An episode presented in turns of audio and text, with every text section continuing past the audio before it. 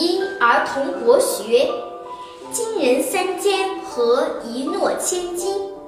有一次，孔子去拜访中天子的太庙，在太庙大梯右边的阶梯前面，有一尊金属铸造的人像，嘴巴上贴有三张封条。孔子发现金属人的背后刻着字，上前一看，内容的意思是：这是古时候说话谨慎的人，这是很值得我们学习、引以为戒的啊！做人不要说太多话，因为话太多必定会招致失败。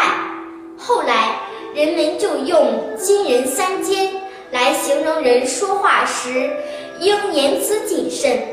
小朋友们，下面还有一很值得我们学习。在秦末时，楚霸王项羽手下的大将季布，以以勇勇无敌著称。季布年轻时专门做行侠仗义的事，他为人很讲信用。从不轻易答应别人什么事情，可一旦答应了，就会拼命把事情做好。